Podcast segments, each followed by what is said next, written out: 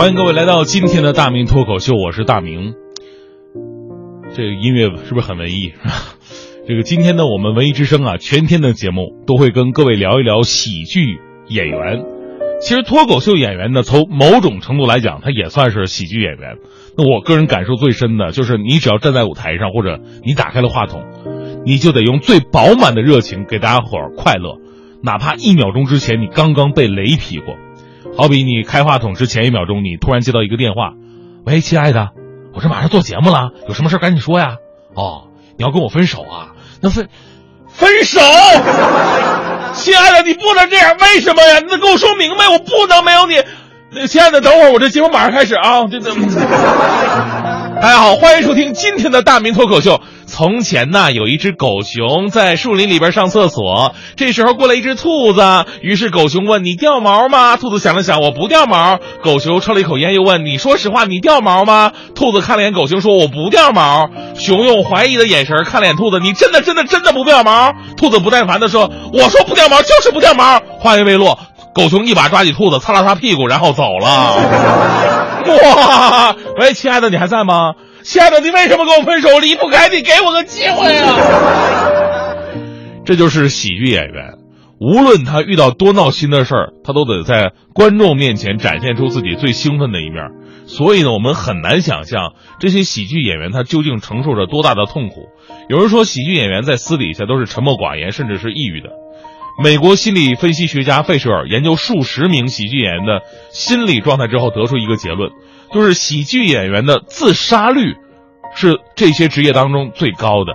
他们的笑容背后往往包装着悲伤的童年，他们在带给观众欢笑的同时，自身饱受抑郁症困扰，似乎已经成为一个魔咒。喜剧大师卓别林曾经讲过这样一个故事，说有一个人呢得了很重的抑郁症之后去看病。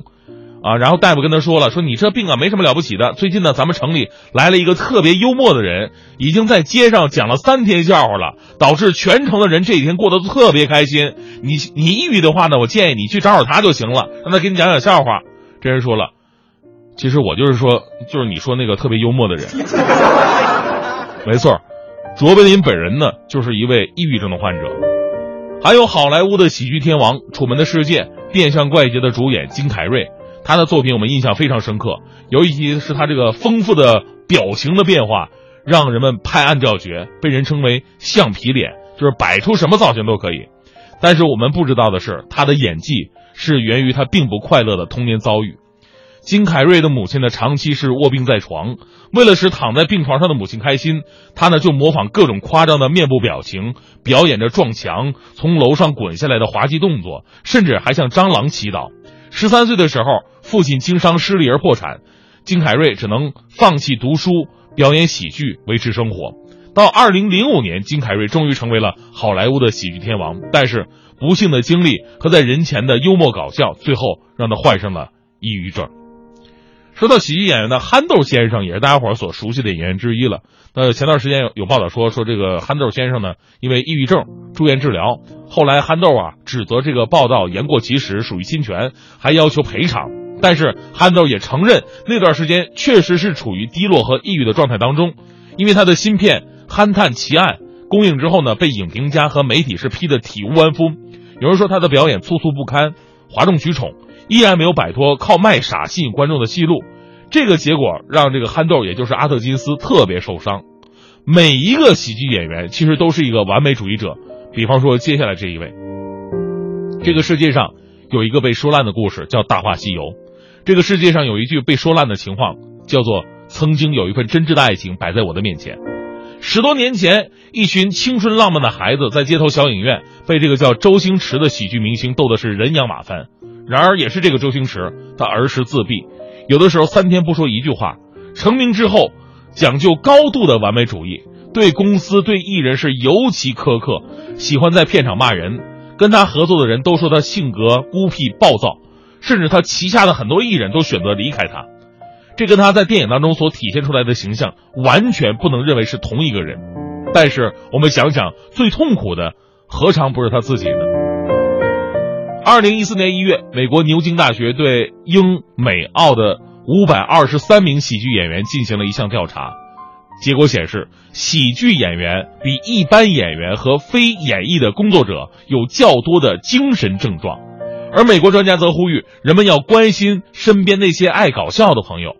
每次他跟你在一块儿就会开玩笑，是因为他直觉反射性的认为他必须这么做才能让你去喜欢他。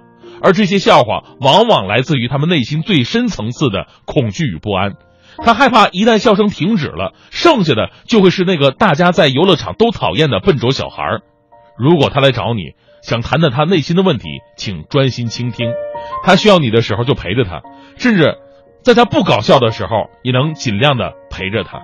请多付出一点时间去主动的关心他们，因为这些人躲在笑容背后太久，久到已经不知道如何开口求救。所以，你们知道你们应该怎么做了吧？